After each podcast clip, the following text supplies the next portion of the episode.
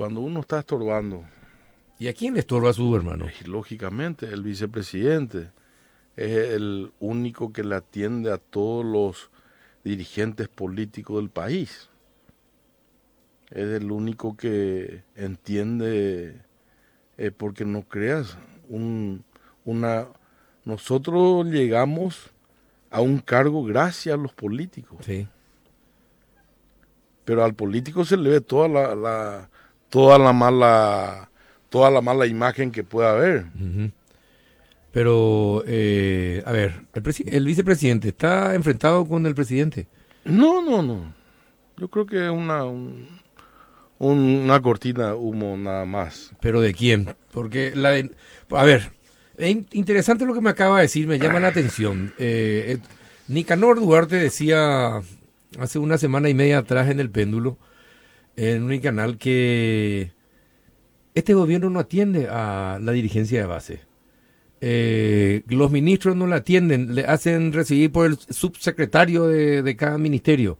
Usted me acaba de decir que es el vicepresidente es el único que recibe a las bases a, y a la clase política. así mismo Eh, bueno, eh, eso genera un enfrentamiento entre el presidente y el vicepresidente.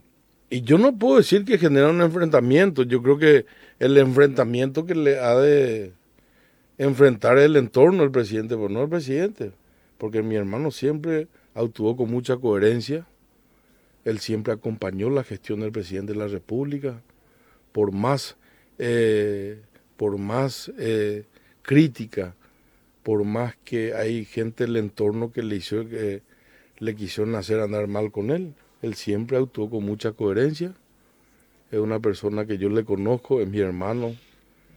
Y entonces no salió de, de su del compromiso hecho con, con el presidente. ¿Y quién en el entorno le quiere enemistar al presidente con el vicepresidente? ¿Cuál es el sector dentro del... Y lógico, eh, im- imagínate, no te sorprenda que en este momento haya un- una la misma jugada sucia para Marito, para el propio Nicanor, gente que tiene aspiraciones a ser presidente de la República. ¿Y su hermano tiene aspiraciones Y como todo político, para ser presidente? para es lógico. Y analiza esa posibilidad con fuerza. Él es muy prudente, Eso no significa que no analice, ¿verdad? es lógico. Bueno, está eh, a la pucha. ¿Y cómo, y si por ahí, y si, qué pasaría si el presidente dice yo me quiero presentar a la reelección? ¿Cómo, cómo se compagina el interés político de su hermano con acompañarle al, al que le eligió como vicepresidente?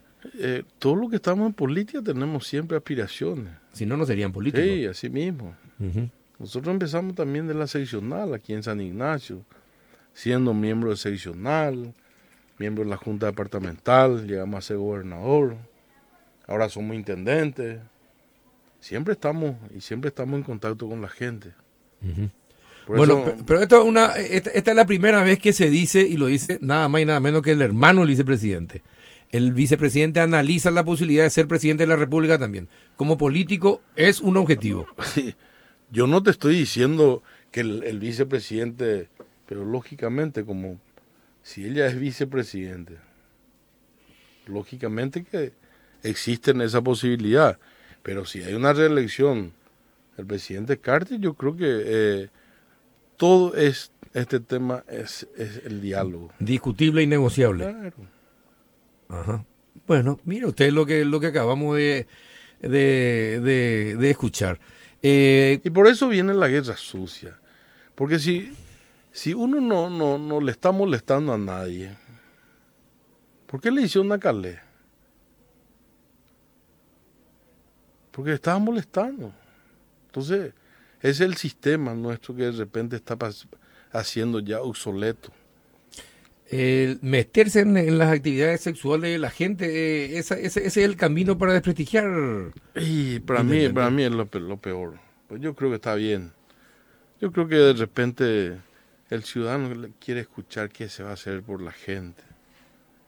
Tiene que ser una, eh, no ya esa manera de, de tocar intimidad, de, de, de- ¿por qué? Porque detrás de ese, de ese ser humano siempre está una Sí, familia. totalmente, totalmente.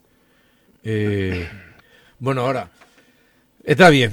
Ya sabemos, su hermano puede ser candidato a vicepresidente, molesta a los, al entorno de Cartes esa situación y la guerra sucia podría ampliarse entonces a otros. Claro que sí, claro que sí. A otros es más, siempre mi hermano actuó con mucha coherencia, coherencia, acompañándole. Yo creo que fue el mentor de que el presidente Horacio Cartes sea el presidente de la República ahora, siendo él el gobernador de Itapú.